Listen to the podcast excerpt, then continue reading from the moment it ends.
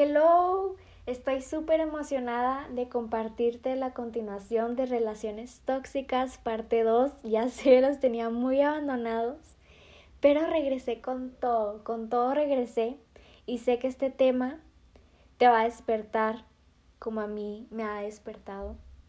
Y quiero compartirte este tema que no solamente incluye en amistades, incluye también pues en familia, en el noviazgo, en la iglesia, en las relaciones sociales del trabajo.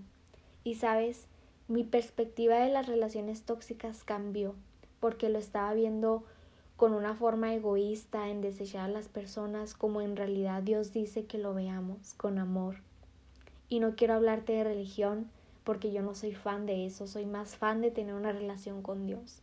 Y sabes, no se trata de quedarte en tu vida con las personas que son tóxicas. Se trata de tener amor, de tener compasión, saber que realmente no tuvieron una infancia buena, que tuvieron padres ausentes. Y quiero compartirte una frase que le dije a una de mis mejores amigas. No siempre atraes lo que eres, a veces atraes personas heridas que necesitan de lo que tú eres. Y sí, aunque te preguntas ahorita, entonces, si yo estoy trabajando para ser una mejor, ser una mejor persona, ser, eh, estarme mentoreando en, en hacer ejercicio, en todo, y me dices que voy a traer este tipo de personas, sí, o sea, qué tan importante es tener cuidado con las personas con las que estamos platicando en las redes sociales, con quién nos estamos juntando los fines de semana, con quién estamos saliendo. Si tú estás conociendo a una persona que salió de una relación tóxica, tienes que saber que le quedaron secuelas de esas toxicidad bien cañona. Y sí, y este tipo de personas son muy atraídas por nuestra paz, por cómo brillamos, y lo confirmo porque yo trabajo para poder brillar, de buscar a Dios y a la hora tú de buscar a Dios brillas. Y esas personas tóxicas son bien atraídas por cómo brillamos, por nuestra paz, todo lo que todo lo bueno que les transmitimos y quieren también de esos. Y como te decía ahorita, qué tan importante es estar alerta.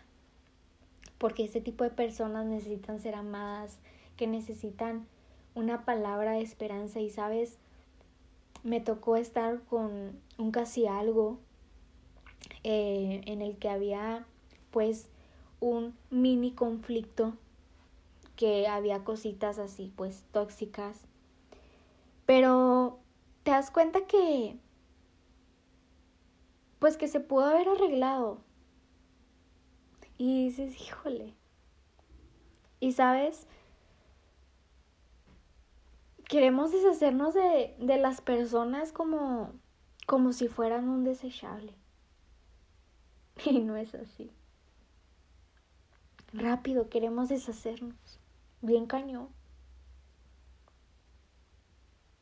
Y son rajones y que hay un conflicto y rápido quieren salir corriendo así bien cañón y, y no, o sea, la clave es tener amor con cada una de estas personas como Dios lo tiene con nosotros.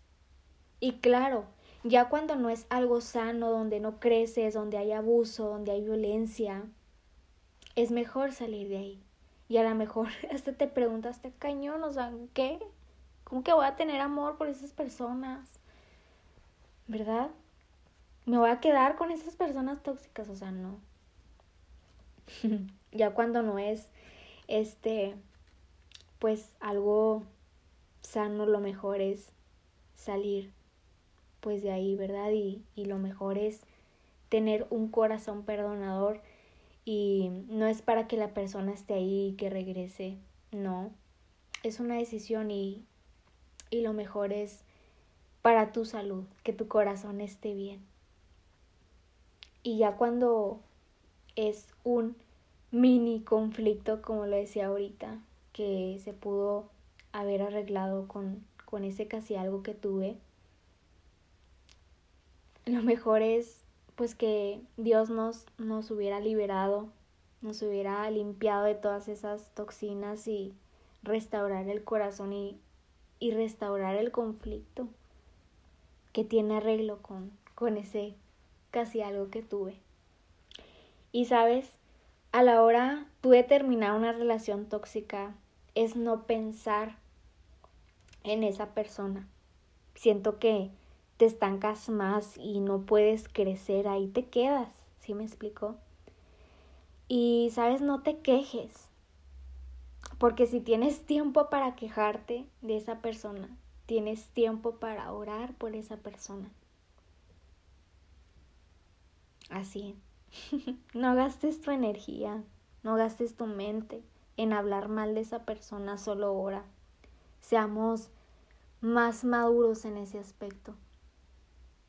En el otro podcast anterior decía que desintoxicarse de una persona es tan liberador y, y te lo confirmo. Bien cañón. Te liberas completamente. Te liberas. Bien cañón. Pero es el más liberador.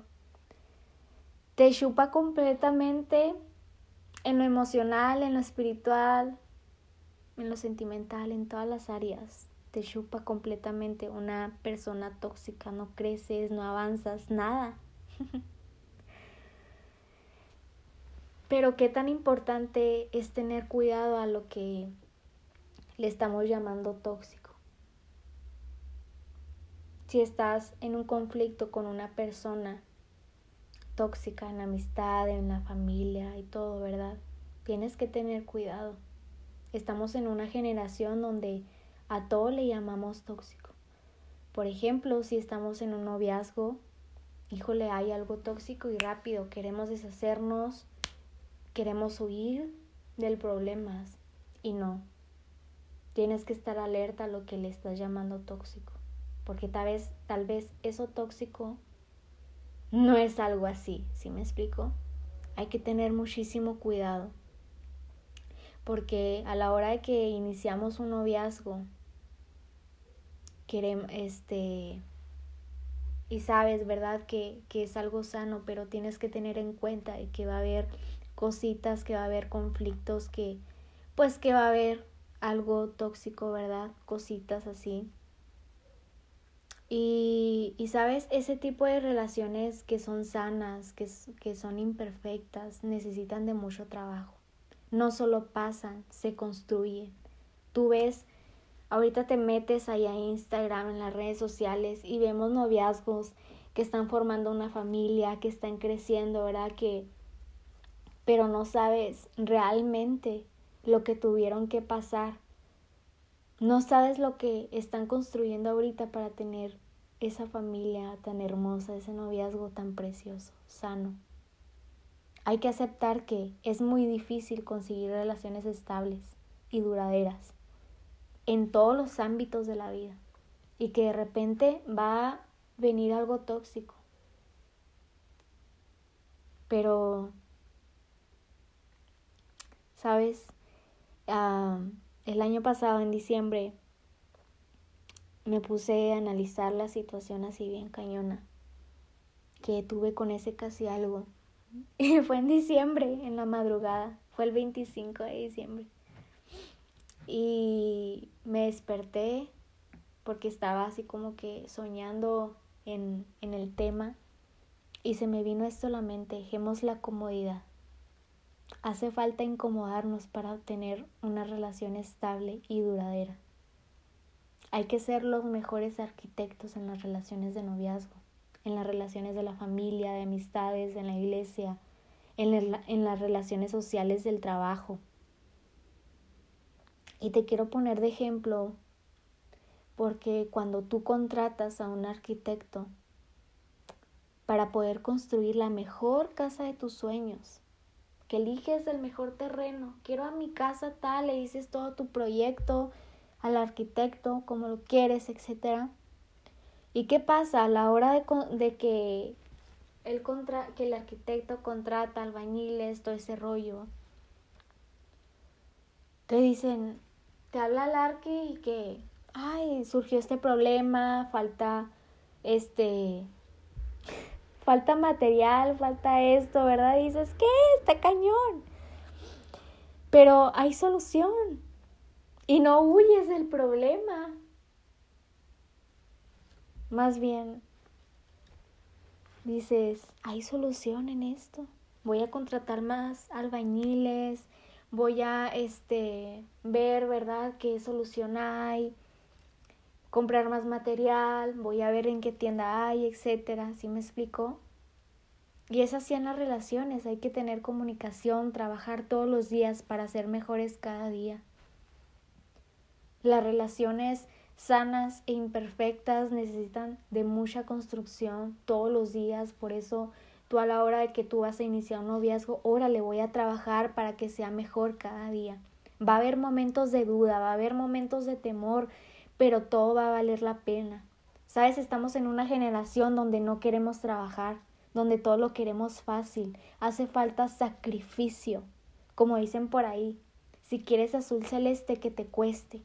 Si quieres un noviazgo, te va a costar. Si quieres una buena amistad, te va a costar. Si quieres una buena familia, te va a costar. Si quieres una iglesia, tienes que construir, tienes que ser mejor, amar a las personas, aunque son imperfectas. Y, y es igual también en las relaciones del trabajo. No tenemos el superpoder de cambiar a las personas que son así tóxicas, pero sí la mejor actitud de amor hacia todas las personas. No seamos ese tipo de personas que habla mucho, pero acciona muy poco. Tomemos más acción, trabajemos todos los días, tengamos más amor verdadero, tengamos más compasión, trabajemos todos los días para trabajar en ese noviazgo, en esa amistad, como te decía ahorita. Trabajemos todos los días para ser mejores.